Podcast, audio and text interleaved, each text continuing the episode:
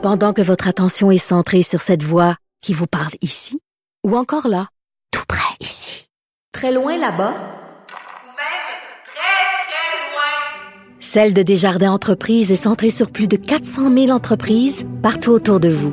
Depuis plus de 120 ans, nos équipes dédiées accompagnent les entrepreneurs d'ici à chaque étape pour qu'ils puissent rester centrés sur ce qui compte, la croissance de leur entreprise.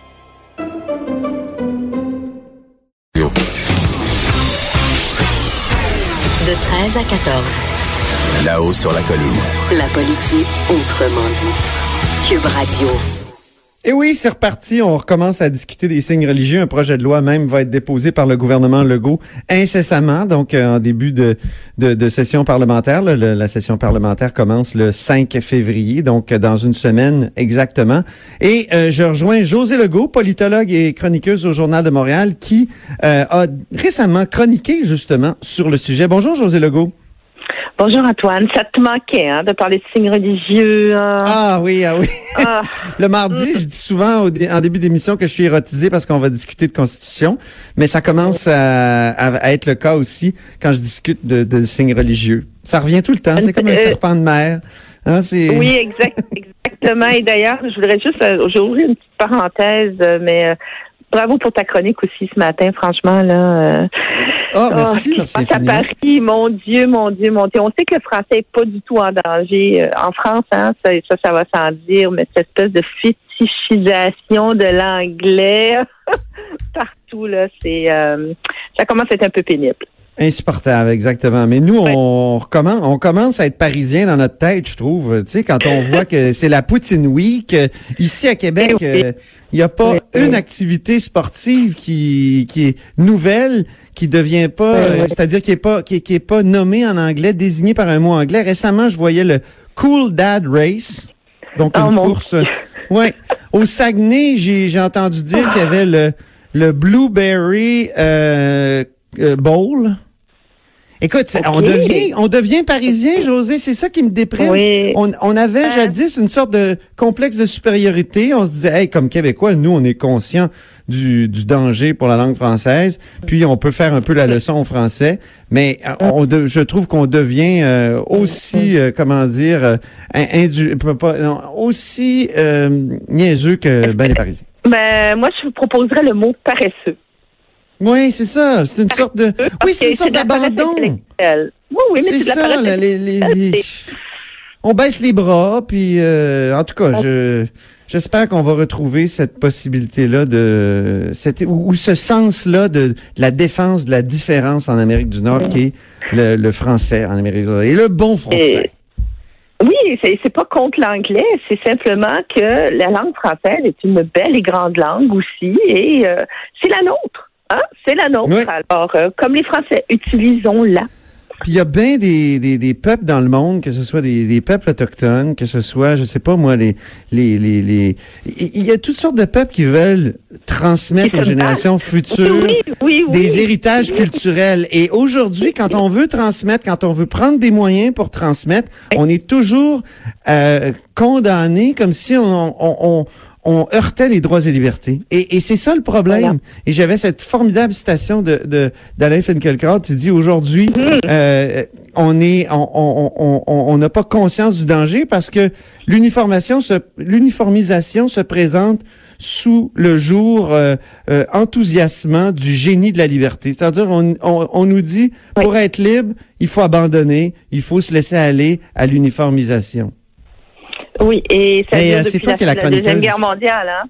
Oui, c'est ça, mais c'est parce que tu sais, tu sais que j'ai que j'ai beaucoup travaillé, que je travaille encore beaucoup sur la question linguistique, donc ça me ça m'a beaucoup intéressé euh, ta chronique. C'est une sensibilité qu'on a en commun depuis très longtemps. Oui, Euh, et les signes religieux, j'ai trouvé aussi, moi, ta, ta, ta, ta chronique bien intéressante. Tu dis c'est un sujet qui divise les partis politiques jusqu'à dans leurs propres instances. C'est un sacré oui. panier de crabes. Et et sais-tu ce que j'ajouterais? C'est un panier de crabes dans notre tête. C'est-à-dire que Eh oui. Anna Arendt dit qu'on discute toujours dans notre tête. Et, et moi, Oui. il y a une partie de mon cerveau qui est pour la- une certaine interdiction, une limite aux signes religieux. Puis il y a une autre partie qui dit, ben non, il faut... Donc, c'est difficile de choisir même, je dirais, pour rire, de se faire une religion là-dessus. Et c'est pour ça que c'est un Oui, sujet oui. qui revient constamment, j'ai l'impression, parce que c'est très difficile à trancher. Mais c'est un peu ce que je, ce que j'essaie d'expliquer hein, quand je dis que déjà la question des signes religieux, ça crée un gros malaise, mais ça crée un gros malaise dans notre tête. Et euh, je pense pour la raison suivante justement, c'est-à-dire que bon, il y a la moitié du cerveau, je sais pas si c'est la gauche ou la droite, là, mais il y a la moitié du cerveau qui dit euh, oui, en effet, comme principe euh, général, euh, oui, les agents de l'État devraient de- devraient être neutres sur le plan religieux, ne devraient pas porter de, de signes religieux, etc. Ça, c'est intellectuellement, là, c'est impeccable. Hein? On peut discuter de ça, tout ça, mais là, il y a l'autre moitié du cerveau qui rentre, hein? la moitié qui, qui voit peut-être de, de manière un petit peu plus réaliste ce qui se passe. C'est-à-dire que dans les faits, ce dont on parle, c'est du hijab.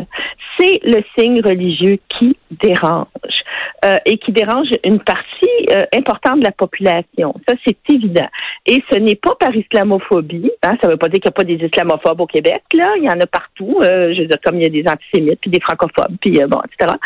Euh, mais comme société, c'est pas un réflexe qui est islamophobe. C'est pour ça que j'ai beaucoup aimé, je la cite, là, cette, euh, cette étude qui, qui a été citée par le Devoir, qui va être Oui. dans le Canadian Journal of Political Science, qui dit justement cette partie-là du cerveau des Québécois là, qui est pour euh, l'interdiction des signes religieux, c'est pas par islamophobie, parce, parce que c'est vraiment de ça dont on parle. On parle du foulard islamique, c'est lui qui dérange. C'est pas, on n'a jamais parlé de la kippa, on n'a jamais parlé de la croix dans le cou, du turban sikh, etc. Parce qu'on, on, il y a plusieurs personnes qui le voient comme un signe d'oppression des femmes. Donc, c'est une question de droits humains ou etc. Moi, je partage pas tout à fait cette vision-là, mais en tout cas, c'est ce qui est établi. Donc, dans cette étude-là, ce qu'on nous elle dit, se défend, elle- ouais, elle se défend. Je ne la partage pas, mais elle se défend, tout à fait. Euh, mais euh, ce que cette étude-là dit, c'est que justement, les personnes au Québec qui sont pour l'interdiction des signes religieux euh, par certains euh, agents de l'État, c'est c'est pas parce qu'ils sont islamophobes, c'est pas parce qu'ils aiment pas les musulmans, c'est pas parce qu'ils aiment pas le hijab comme signe religieux, mais c'est plus comme signe possible d'oppression des femmes. Et donc, ils ont développé un libéralisme différent du Canada anglais, le- euh, qui est un libéralisme plus multiculturaliste. Ici, selon cette étude-là, ce serait un, un libéralisme euh, plus euh, inspiré plus des Lumières. Si on retourne en France. Moi, j'appellerais ça un libéralisme républicain. Exactement, bien dit. Euh, donc euh, bon, euh, c'est pas juste pour se lit. Je pense que c'est une, je pense que c'est une observation qui est très intéressante, qui est pertinente, puis qui vient ajouter un élément important à la discussion, parce que évidemment, en ouvrant à nouveau le panier de crabe des signes religieux, Oui. eh bien, euh, le gouvernement Legault et d'autres personnes vont se faire traiter d'islamophobes, etc., puisque c'est surtout du foulard euh, musulman dont il est question, je le répète. Euh, et, et- et là, euh, c'est parce que c'est pas ça tout à fait la problématique. Si c'était ça, mon Dieu, ce serait une horreur. On serait dans une société Ben, euh, moi, je pense- dangereusement intolérante. Là. Je te proposerais la- l'analyse suivante. Je pense que cette position-là s'articule pas en termes islamophobes souvent, mais il y a des islamophobes qui l'adorent. Ah, ben, Et je, et l'ai vu à Saint-Hyacinthe. Et Ça veut pas dire qu'il n'y a pas d'islam. quand Justin Trudeau est allé à. Saint-Hyacinthe dans la, et qui a Oh, fait un, c'était affligeant de voir ces gens-là Horreur. euh, crier des insanités, dire, et je te dis là, et, c'est- dommage parce que ces gens-là souvent euh, ternissent, ternissent la position républicaine. Et, et, et comme comme il y a des, moi je dirais comme dans l'autre sens, il y a des gens qui ternissent la, la position multiculturaliste euh, en disant que tout, Oh, tout se vaut, puis euh, bon à la limite euh, le- l'excision serait peut-être euh, acceptable parce qu'il faut être à- à opérer un relativisme culturel absolu. Donc, oui. mais, Mais- mais- mon Dieu, mais- que à Saint-Hyacinthe, j'ai trouvé ça Ah. déprimant.